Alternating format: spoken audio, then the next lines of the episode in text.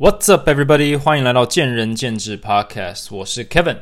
今天这一集呢是由前进体能赞助。好了，没有，这没有干爹哈，没有没有干爹赞助，我们还不是这么，我们不是一个这么强大的频道。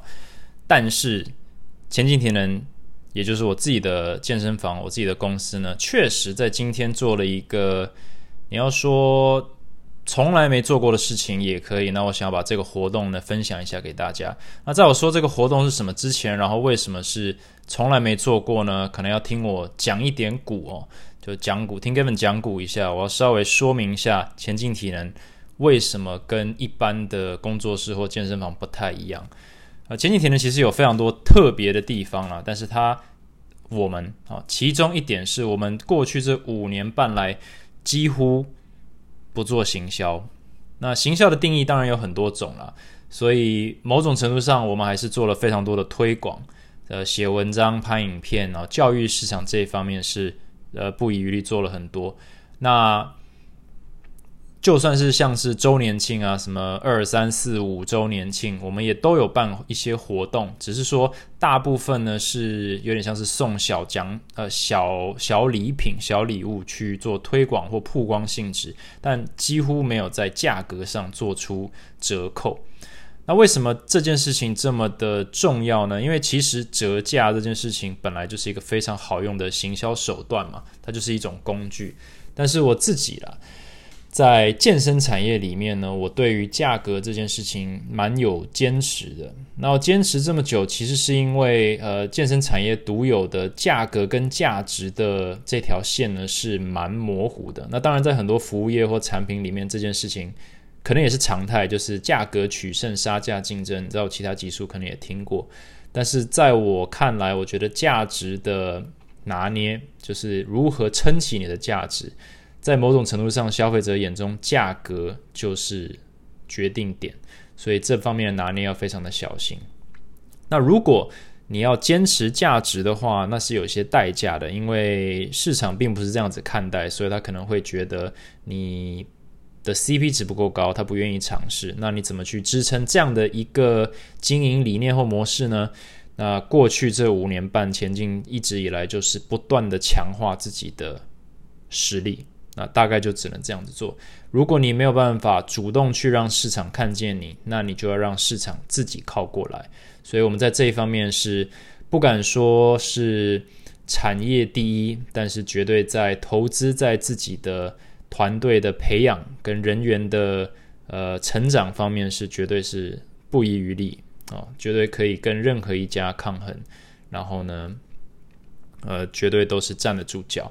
那这个也在我们自己的验证上，就是在我们自己的学员上，他们的这个粘着度、忠诚度，还有伴随我们的时间长短，以以年为计算，以年为计算单位的，还有他们不断的介绍他们呃的亲友，还有他们呃愿意不断的推荐我们，其实就是呃一种认可。所以这一方面也是我们呃非常相信的。那。讲到这里，我是在讲什么呢？就是说，虽然过了五年半，我们都没有做这件事情，但是我觉得是时候了，去测试一下。既然我们累积了这么多的能量，那是否可以啊做个前进感谢祭，稍微的回馈一下市场？那我觉得这就是我们今年在做的事情。所以，好，接下来是重点啊，所以。接下来我们两周多，从今天嘛，今天是五月十三号哦，即刻起到呢月底五月三十一号呢，我们的呃十堂课的价格呢是打了八六折，所以如果你是关注前进体能很久，关注我的频道很久的呃忠实听众呢，或者你可能五六年前就开始 follow 我，但是迟迟不知道该不该尝试一下教练课，我觉得这是一个不错的机会。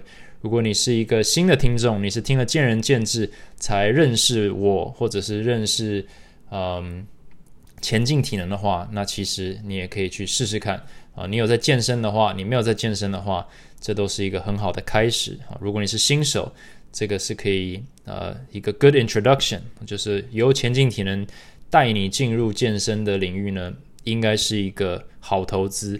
那如果你原本就是一个健身爱好者呢？让前进体能呃让你理解，就是健身还可以，或者健身还可以有什么层次哦，在学习方面，在教练等级方面，还可以跟过往的经验有什么不同呢？这方面我是蛮有自信，我们可以带给你不同的视野。所以呢。呃，长话短说，我们就是有一个价格上的一个不错的优惠。然后，如果呢你现在呃在月底前检测完成的话，有没有送你一个前进的 logo 的摇摇杯？但是当然，如果你是在听这个 podcast 的话，如果你听到这里呢，我稍微给大家一个通关密语哦，去让你讲给我们的行政柜台听哈，就是如果你在检测完之后，他们给了你那个摇摇杯。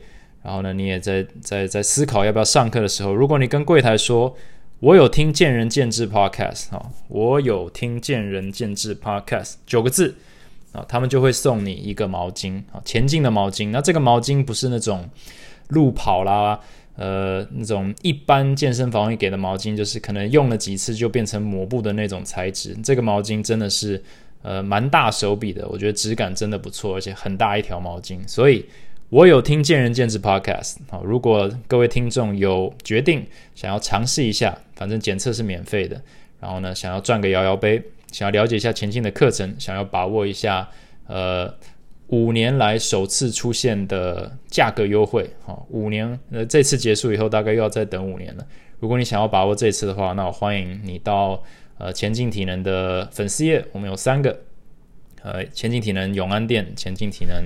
后山皮店还有一家是前进体能七张店，你要去我们的 IG Acro Fitness 去直接搜寻，然后直接点进去连接连那个联络我们的粉砖也 OK。那只要你在检测完跟我们的柜台说，我有听见人坚持 Podcast，我们就再加送你一个毛巾，这个是 Podcast 限定哦。好，所以谢谢大家这二十九集来的收听啊。那如果有回馈到你的话，那也很开心，你可以接触到前进体能的服务。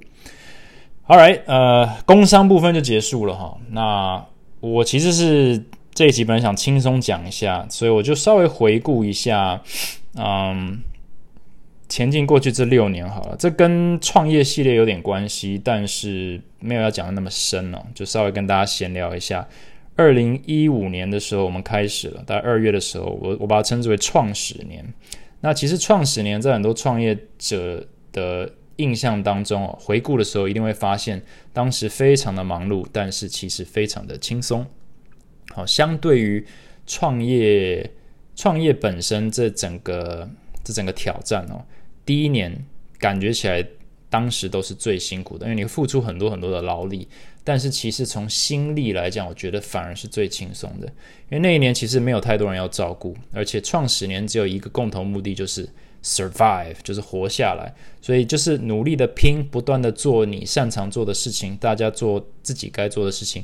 基本上，假设你的能力足够，你的方向正确，你的时机不要太差，应该都可以活下来。那那一年其实也是我学蛮多的一年，因为之前在银行工作嘛，那其实。突然来创业，不管是从呃选人啦、培养人啦，跟其他人合作，甚至要晋升为领导人这个职位，都是呃文化冲击。然后当然还有就是跟各种组织的互动哦，公司呃其他公司厂商呃公班哦管委会哦这个很开心啊！我相信有跟管委会打过交道的人都有非常非常好的这个。呃，经验可以讲，然后还有什么房东？对，你会遇到好房东、好房东、烂房东。呃，住户啊，健身房很常会遇到呃住户问题，毕竟台湾是这个叫做住商共构嘛，就是反正都是在同一栋，那个商办呃办办办住宅、办商业用，所以就会有很多的争议，不管是。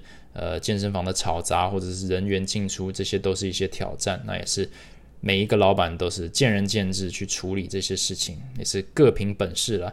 然后还有什么？还有呃，非突然间就懂了各种建筑呃建筑法规啊，体育署啊，体育局的法规、环保的法规、公共安全的法规、消防呃冷气这些东西，突然就变得有点像黑手一样，就什么都懂了。然后也你要知道怎么怎么评估，马桶塞住了怎么办啊？屋顶漏水怎么办？找谁？这都是非常有趣的一个过程。所以创始年就是每天就是在灭火啊，fire drill，努力往前冲就对了。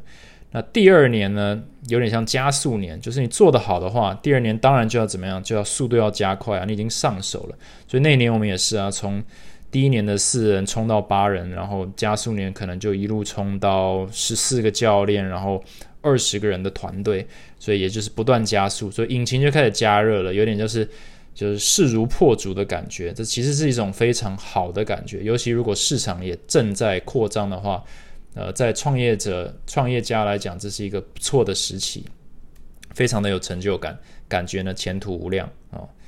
那个第三年的话，我把它称之为拓展年，因为第三年的时候，我们决定跳出舒适圈去。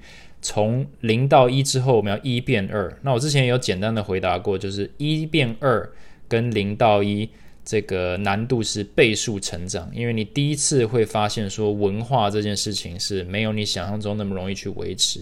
尤其如果你像前进体能一样，是一个非常着重理念一致性跟文化还有品质的一致性的话，文化的这个呃浓度。好在两个不同的空间、两个不同的分店的这个文化浓度的一致性，如果对你来说很重要，这就是一个非常大的挑战。所以那那一年呢，除了这个我的时间要分成两处，我的管理要分成两半，呃，我突然有一个新的挑战，就是我要如何思考让两个不同的组织，可能十人跟十五人。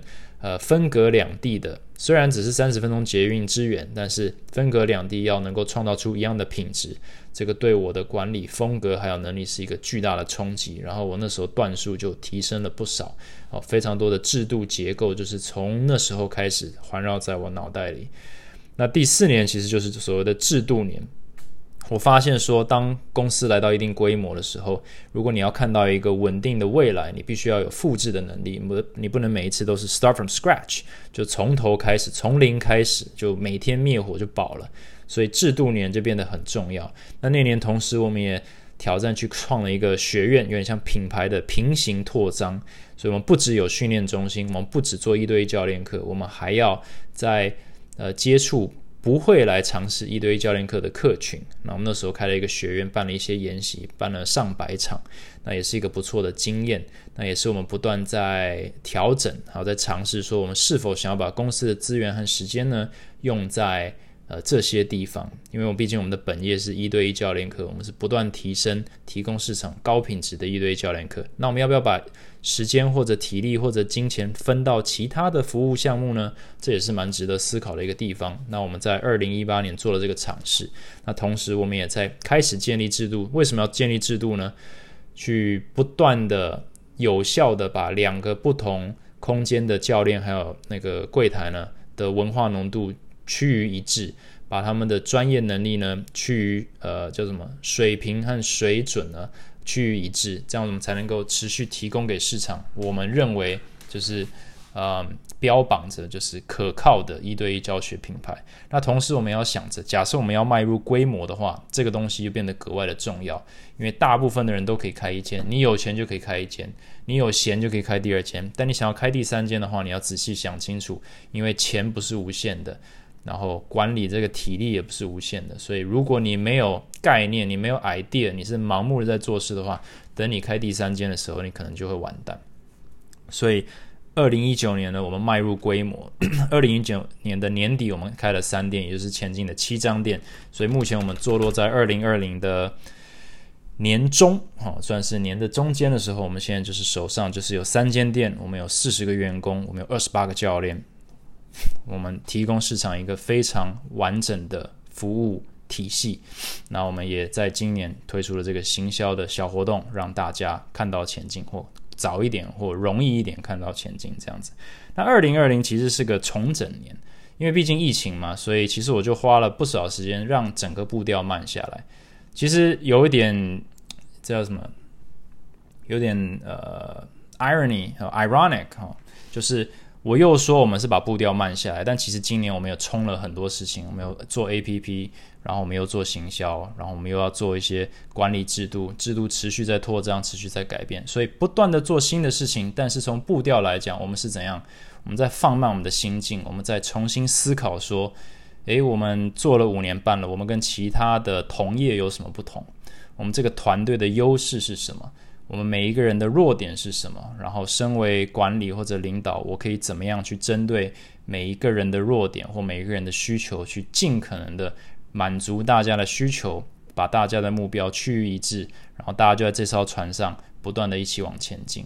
所以，这也是身为领导者，我敢说，在健身产业里好了，或者在管理层面上，我是一个很愿意花时间投入在第一线，跟大家沟通，去了解。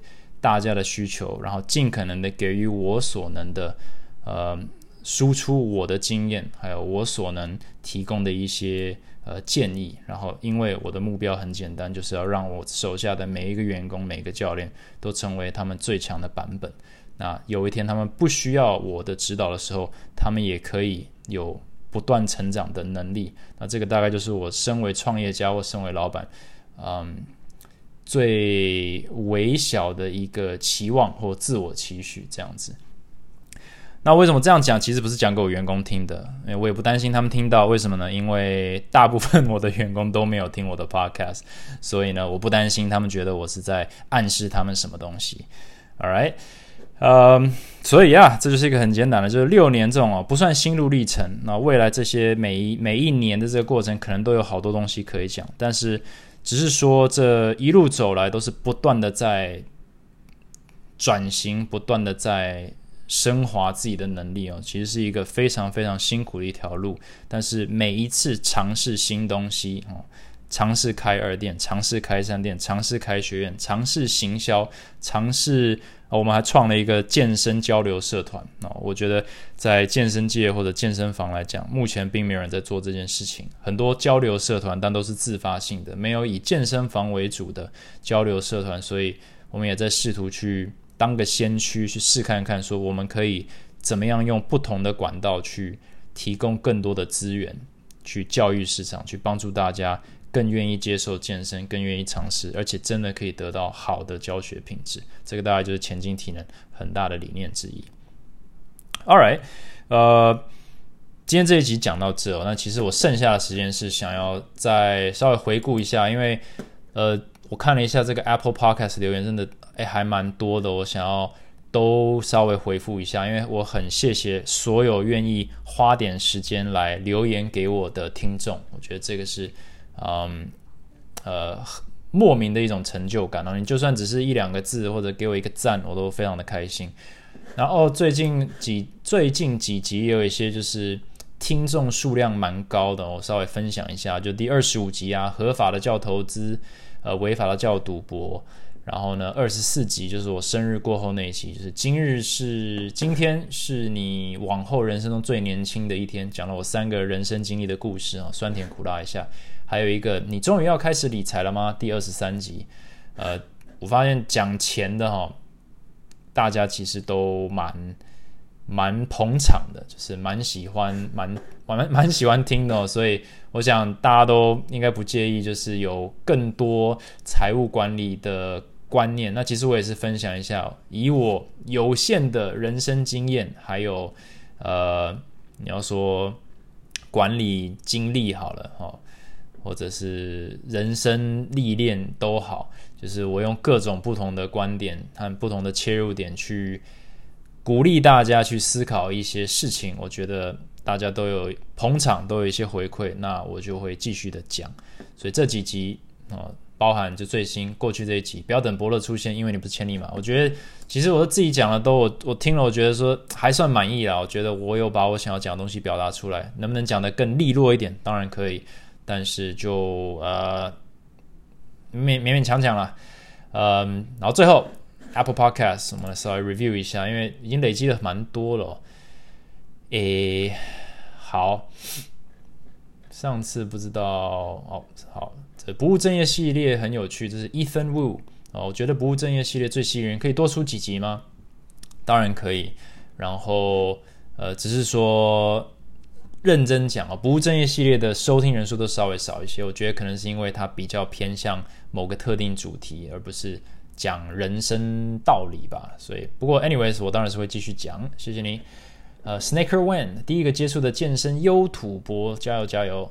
呃，确实我 YouTube 真的是做了好久，然后也好久没做了。我真的我啊，我一直这样讲，我不要不想开空头支票，但是我真的有在。逼自己这几天要拍一个 YouTube 出来，稍微跟大家讲一下我最近在干嘛。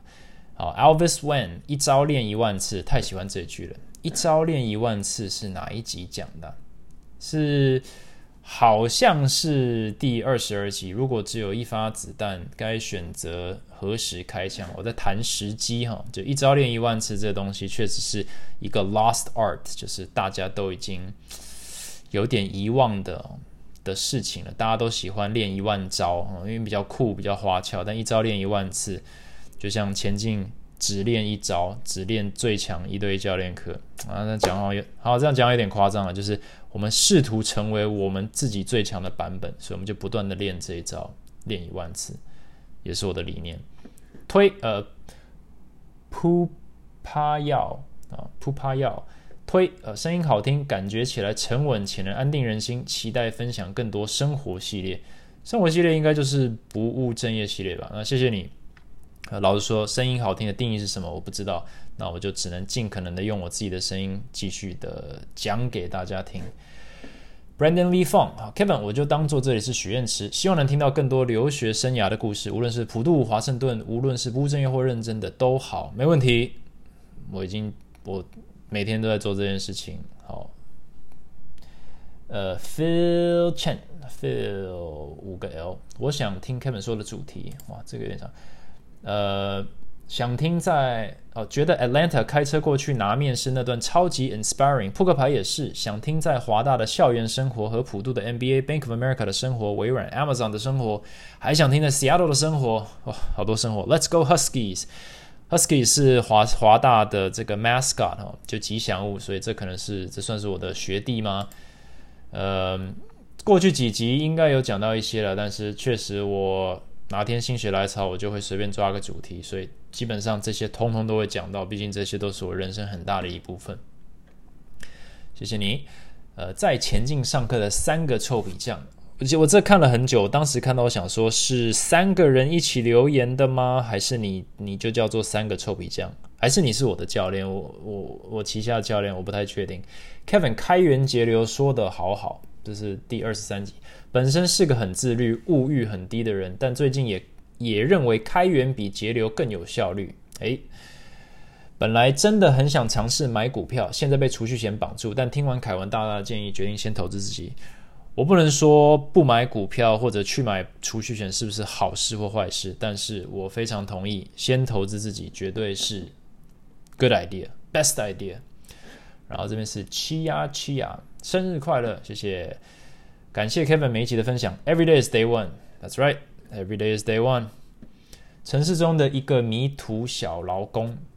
听众分享，Kevin 逻辑清晰和举例的观点都很贴近生活。开车出外必听，谢谢你，希望可以一直录下去，没问题，一直录下去是我可以答应你的。开车出外必听哦，那在家里都都不会听吗？Hans Hansland Taiwan 值得推荐。Today is the oldest you ever you've ever been and the youngest you'll ever be again。这句其实不是我讲啊，这句应该是很多人都讲过，但基本上今天是我们年，今天是我们人生中最年轻的一天。也是我们目前为止最年纪最大的一天，所以呢，一体两面嘛。这个这个空杯还是半杯，半杯满还是那叫什么？Glass half full，glass half empty 的一个心态。几率与风险，这是 Felix Low 一一一二。啊，只要能够掌握几率与风险，投资与赌博是一样的。而就像八零二零法则，最后的赢家总是少数，所以我们就是努力让自己变成赢家。没错，嗯。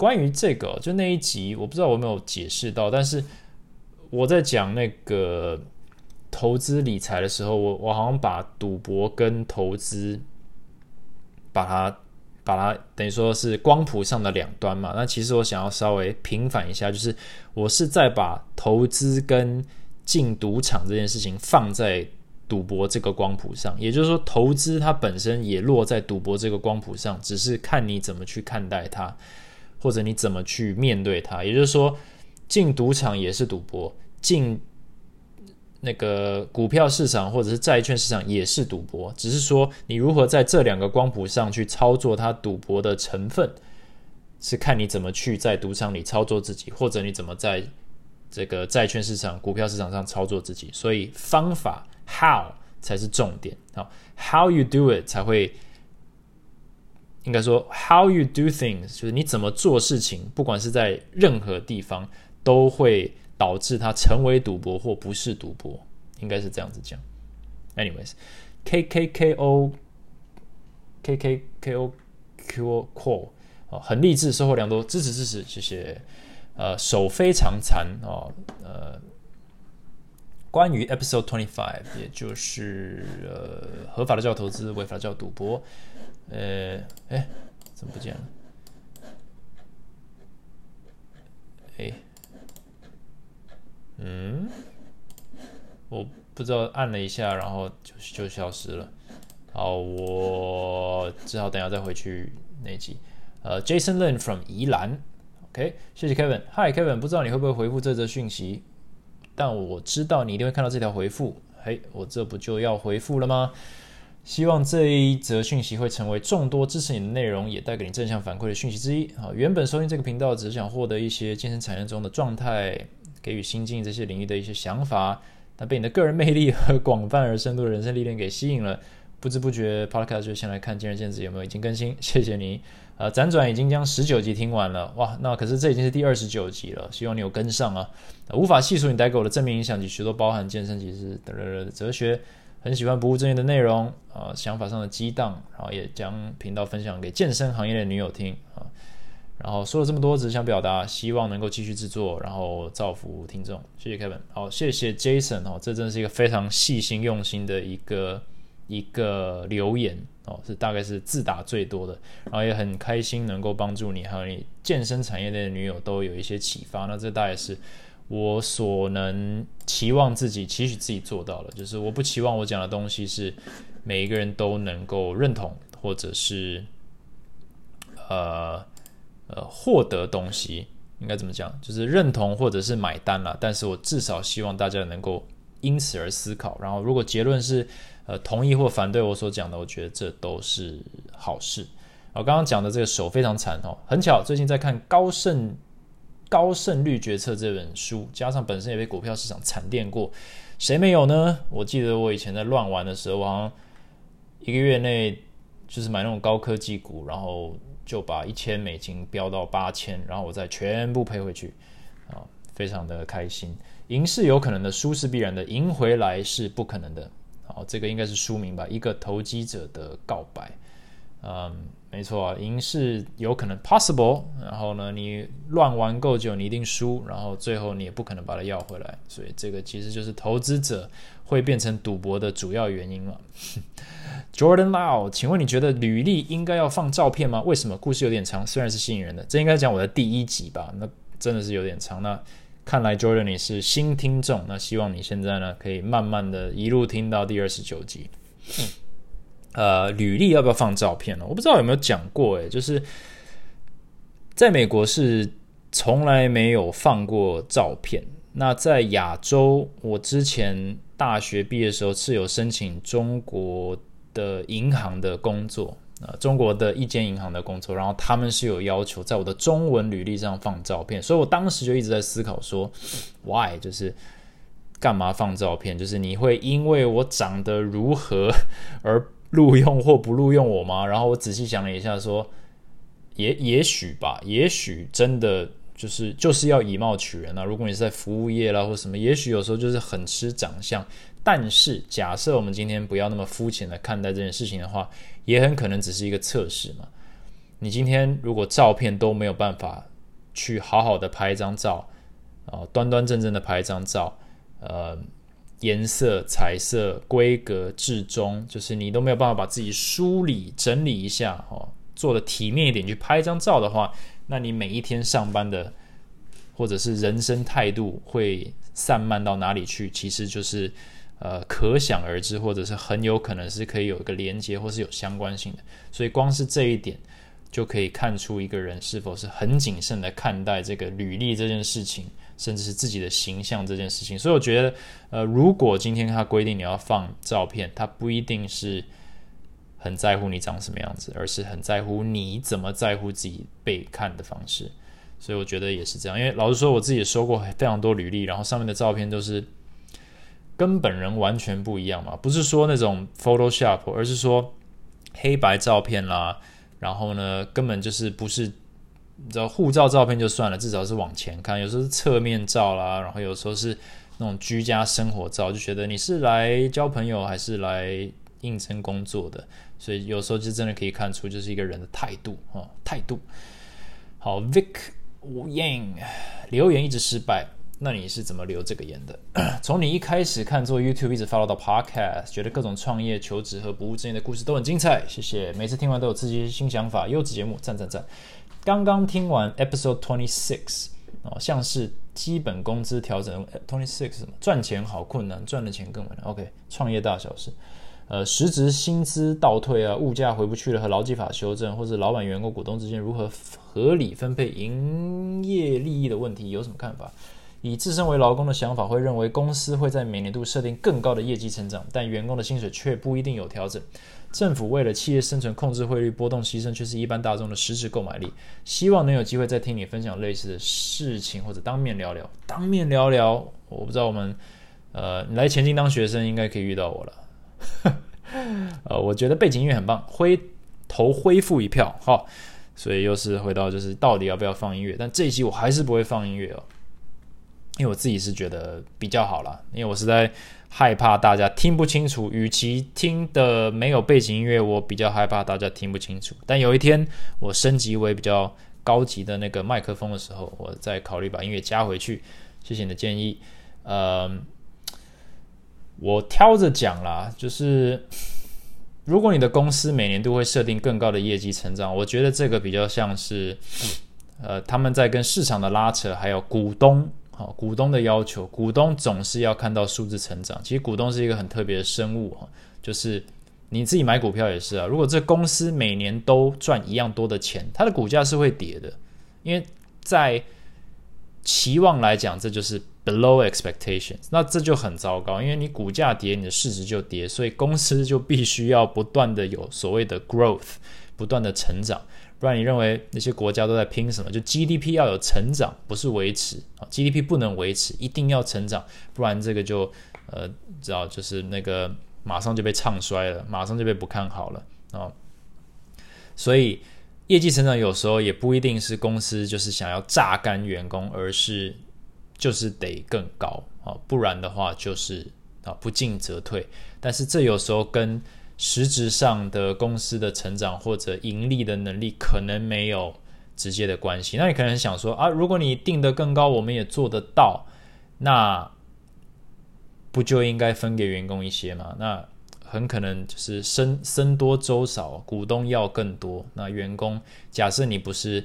呃，以按计费的，就是你不是业绩制，业绩制的话，当然业绩更高，你理论上分到最多嘛。但是如果你是公务员啦，你是呃朝九晚五的工作，那我觉得这就是一个你的期望不能够，你不能做某种工作，然后有不同的期望，就是你的你的角色设定不是长这样的，但是。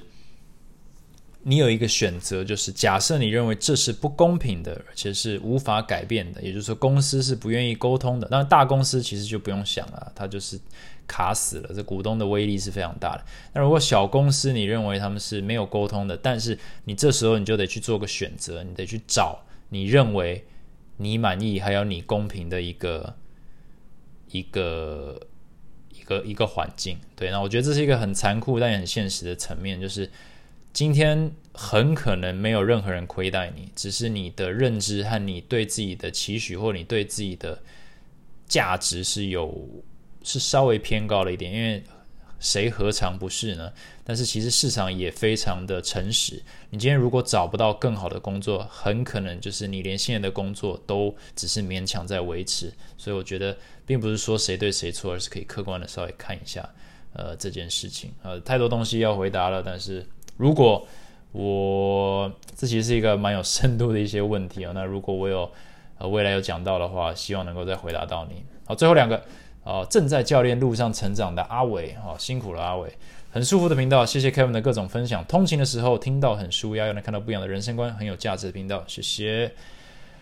好，最后一个是篮球的，好，Win the Mao，Win the Mao，OK，关于 Doug Christie 的飞吻啊，你说的发球会习惯性向观众席飞吻的人应该是 Jason Kidd，我不记得 Christie 有这个习惯动作。国王 vs 湖人时，我也是支持国王，太好了，国王球迷。呃，你讲的没错，会向观众席飞吻的，就是那个他在罚球的时候，那个是 Jason Kidd。但我自己啦，我我刚刚 Google 了半天，我真的查不出来 Christie 有这个动作，但我记得我。自己在看的时候印象深刻，就他应该不是在罚球的时候，但是他确实是会指向观众席，然后我不知道在哪里读到，他应该是指向他老婆，就是他们两个是一个非常外放秀恩爱、有点肉麻的一对，呃，算是很特殊的情侣吧。因为 Doug Christie 老实说也不是什么帅哥了，然后 应该不是那个那个什么郎才女貌，但是就是一个很敢秀恩爱的一个一个 couple 这样子。不过。呃，你讲的没错，那个是 Jason Kidd。不过 Christie 的这个已经不可考了，我只能只能说是我自己的印象了。All right，那这一集就讲到这，那谢谢所有愿意来留言，然后愿意给我一个五颗星的听众。那我们也走到二十九集了，然后呢，提醒大家一下，哦，这一集主要呢，记得如果你有兴趣去试试看前几天的教练课的话，你可以去预约免费的检测，然后会送你一个摇摇杯。然后如果你跟柜台说，我有听见仁见智 Podcast。他们会给你一个诡异的微笑，可能会翻个白眼，但是他们绝对会拿一个毛巾给你，然后谢谢你的收听。那我也会继续的提供我的人生观，给大家一些思维上的冲击，或者是啊分享好了。All right，那这集讲到这里，今天是礼拜三，所以 Have a good rest of the week. Thanks for listening, and I'll talk to you later. Bye bye.